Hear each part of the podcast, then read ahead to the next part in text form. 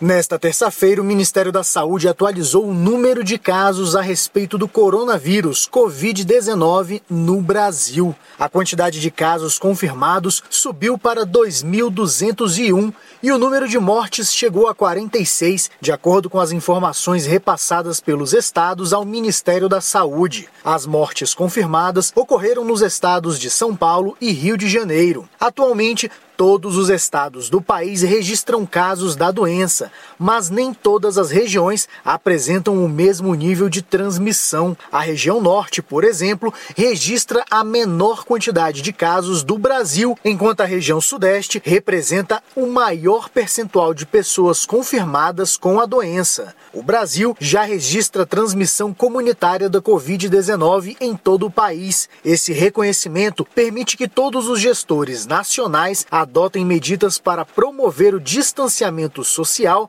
e evitar aglomerações, conhecidas como medidas não farmacológicas, ou seja, que não envolvem o uso de medicamentos ou vacinas.